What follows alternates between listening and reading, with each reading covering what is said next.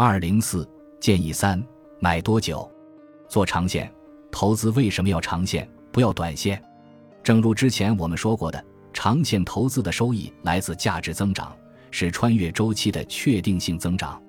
对于保守型投资者来说，确定性意味着风险降低，意味着收益波动小。这个策略不仅仅是针对保守型投资者，而是各种类型的投资者都必须坚持。所以。在阐述这部分的时候，我不再仅限于基金这一种投资类型来谈。希望大家在随着风险承受能力提升，在基金投资的基础上开始投资股票等其他标的的时候，也能有所借鉴。短线投资收益除了期间的价值增长外，主要来自价格变动，这部分收益与风险直接关联。更重要的是，价值增长是所有投资者共同分享的增长红利。是一种双赢，而价格变动带来的短期收益是来自对手方的亏损，有赢必有输。因此，短期收益除了依赖运气外，还非常依赖于投资者的短期判断能力和技术手段。短期判断能力就是能从各种偶发事件中第一时间判断其对市场的影响，这就要求投资者对市场的认知更为清醒，对对手的行为判断更为精准，同时。还需要通过技术手段，比其他人更早做出反应。只有反应快，才能从对方手里获得收益。那么，作为非专业投资者的我们，面对聪明人集聚的华尔街机构，面对他们用巨额资金砸出来的设备和投资系统，怎么有那么大信心能从他们手上挣到短期收益呢？实际上，短线操作是另外一门专门的投资策略。最为极致的一种叫做高频交易。高频交易是指从那些人们无法利用的极为短暂的市场变化中寻求获利的计算机化交易，比如某种证券买入价和卖出价差价的微小变化，或者某只股票在不同交易所之间的微小价差。这种交易的速度如此之快，以至于有些交易机构将自己的服务器群组安置到了离交易所的计算机很近的地方。以缩短交易指令通过光缆以光速旅行的距离。在美国，百分之七十三的交易是由高频计算机进行的，这些电脑交易的速度比眨眼的速度还要快。数十亿美元的交易，目标是每笔交易只赚几美分乃至零点几美分，但由于交易数量庞大，仍可获得巨额利润。简而言之，这是一场令人难以置信的速度和信息的游戏。在微秒的时间跨度内，股票货币就会被买卖。同时，这也是一场游戏，只有高频交易员知道规则，并且有能力出千，而普通投资者只能玩明面上的牌。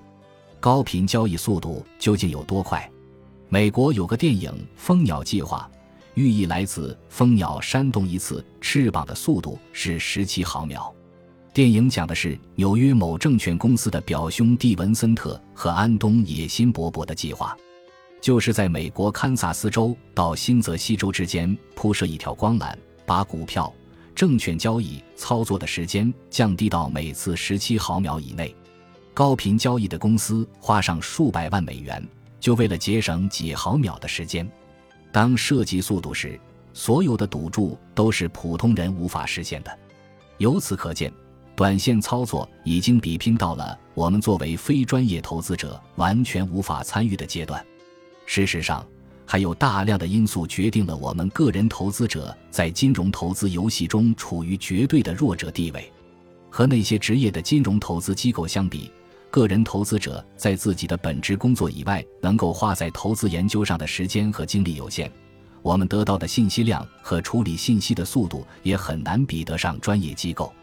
在进行投资活动时，绝大部分个人投资者在不经意间被各种金融机构收取了各种明的和暗的服务费用，而后知后觉。假以时日，这些费用的积累会严重影响他们的投资回报。不管在资金、科技方面，还是市场规则制定方面，我们个人投资者都处于明显的下风。这个时候，如果我们把心思放在短期收益上，大概率会成为这些机构投资者的韭菜，但是这并不意味着我们只能接受任人宰割的命运。美国投资大师巴菲特说过：“当一个傻瓜明白自己有多傻之后，他就不再傻了。在投资这场龟兔赛跑中，我们个人投资者就是那只小乌龟。如果乌龟和兔子硬碰硬，在兔子擅长的优势领域去挑战兔子，那么它无疑是自寻死路。但是，一只聪明的小乌龟会在充分认识到自己的优势和短板的基础上。寻找最适合自己优势和特点的投资方法，来增加自己取胜的概率，那就是坚持长期主义，不期望一夜暴富，长期坚持就能获得一个比较稳定的投资回报。既然只能做长线，那么我们该如何做好长线投资呢？一是要稳住心态，投资心态非常重要，而这一块常常被很多投资者直接忽略。比如我们经常提到的风险偏好，大家应该根据自己的风险承受能力去选择对应风险等级的基金。不少人常常高估自己的风险承受能力，在投资基金之前，拍着胸脯肯定地说自己能够承受百分之三十、百分之五十的亏损。可一旦自己持有的基金真的出现了大跌，原本的策略信心都被打击，看着不断亏损的账户。很多人可能在亏损百分之十、百分之二十的时候就赎回基金。投资心态的准备必须是真实的，不能打马虎眼。毕竟最终的投资结果不会跟你演戏。定投基金的心态如果不坚定，往往会在调整的行情中做出错误的决策。你所期待的丰厚利润必将与你无缘。能够忍受短期波动带来的煎熬，才能够收获时间的玫瑰。二是要把准退出机会。作为长线投资者，已经通过定投来减少了进入时机的影响。但是什么时候退出呢？一般来说，作为长线投资，我们持有的时长一般都要准备在三五年以上。但这是不是就意味着这期间都没有任何操作了呢？不是，我们前面说过了，长线投资不代表长期持有。而是以追求长期价值的增长作为投资目的。如果这个基金或股票或任何的投资标的，它的环境形势发生了变化，不再能提供长期价值的继续增长，就意味着我们应该退出了。比如，瑞幸咖啡在被揭露造假之前，从它的发展模式到发展速度都非同寻常，价值创造能力非常强，意味着可以作为长期持有的价值投资标的。但是，随着被披露业绩造假、泡沫破裂后，我们可以明显看到瑞幸咖啡的长期价值已经不复存在，它所依赖的增长路径也被证实无法实现。这个时候，瑞幸咖啡的发展环境形势已经发生了剧烈变化，无法再提供长期价值。如果我们还以长线投资为理由继续持有的话，明显就是生搬硬套，不知变通了。还有一种情况。就是需要用钱，不管是用来改善自己的生活，还是有其他更好的投资标的需要资金，都是长期主义退出的理由。由于我们谁都没办法做到完全的理性，为了能够让自己坚持长期主义，有时候我们还需要以短期思维来平衡一下。比如，很多人会止盈，也就是在股价走高、盈利比较丰厚的时候撤出一部分资金。哪怕是自己继续看好这个股票，认为肯定还会上涨，但是都会进行一个止盈操作。这个看起来是短期主义的做法，但这种操作一是可以避免单一股票上的投资比重过高，二是可以通过止盈让自己的成本摊平，甚至将成本全部先收回。此后，即使遇到价格回调较大的情况，也能够理性看待。对于一些风险承受能力没那么高。亏损时心态难以稳定的投资者来说，还是比较有用的。除了改善生活外，因为更好的投资标的而退出，往往是出于战略思考。比如，看到了更好的成长型公司，能够提供更好的价值增长机会；再比如，需要多元化投资各类型的标的，如果投资太集中于某一个标的，也会稍作分散。二零二一年四月。腾讯最大的股东 Prosus 打算出手1.92亿股的腾讯股票，持股比例将减少百分之二，从百分之三十点九降至百分之二十八点九。虽说减持比例并不算多，但是根据文件来看，Prosses 打算最多以每股五百九十五元的价格减持一点九二亿股的股份。细细来算一笔账，Prosses 减持的仅仅百分之二的股份，竟然价值一千二百多亿港元。Process 或许大部分投资者都较为陌生。腾讯的大股东不是一直是南非传媒集团 Naspers 吗？其实，在二零一九年的时候，南非传媒集团 Naspers 把 Process 分拆了出来。Process 是一家控股公司，用来持有南非投资公司 Naspers 的国际互联网资产。Process 除了持有腾讯股权外，还持有俄罗斯的 Mail.ru 的股权、美国网上零售商 Lego 和德国送餐公司 Delivery Hero 等的股份。为何腾讯的大股东要减持股份呢？南非报业集团 Naspers 投资腾讯，持股长达近二十年，投资回报七千五百倍。年复合收益率是伯克希尔公司的三倍以上，堪称全球最成功的风险投资。可见，这笔投资绝对不是短线投资，而是长期价值的投资。其实，原因很简单，就是腾讯的大股东 Process 要有新的投资布局了。Process 表示自己打算用这些股票的收益拿来提升公司财务的灵活性。此外，我们也可以看到。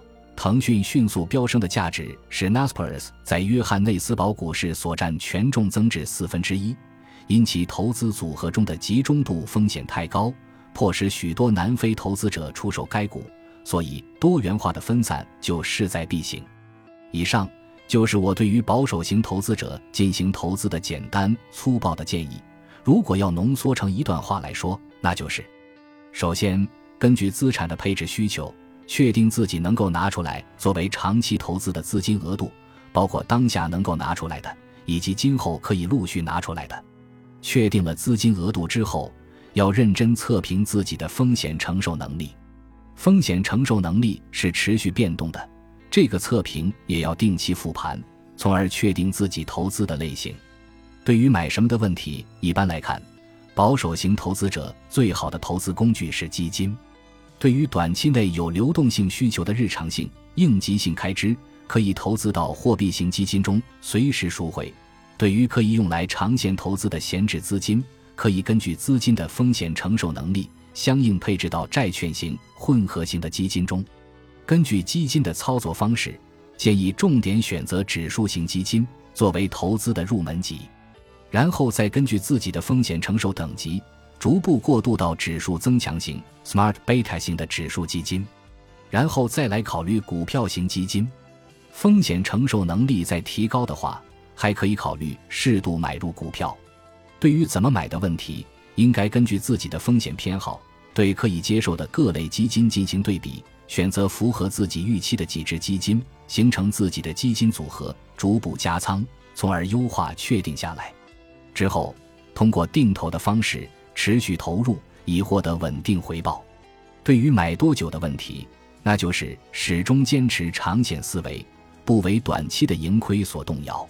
同时，紧盯投资标的的价值变化。对于未来价值发生巨变，无法实现自己价值增长目标的，就要及时退出。最后，要从战略角度看待自己的投资组合，避免过于单一或者过于倚重同一类投资。通过多元化投资来规避风险，实现更高收益。再次声明，本文只提供关于投资的一般性建议，不涉及具体的项目标的，仅为个人观点，不作为投资指导，也不承担投资责任。也就是说，我是这么投资的，我承担这么投资的风险和收益。你如果按照这样来投资，赚了钱不用分我，亏了钱也别怪我。本集播放完毕。感谢您的收听，喜欢请订阅加关注，主页有更多精彩内容。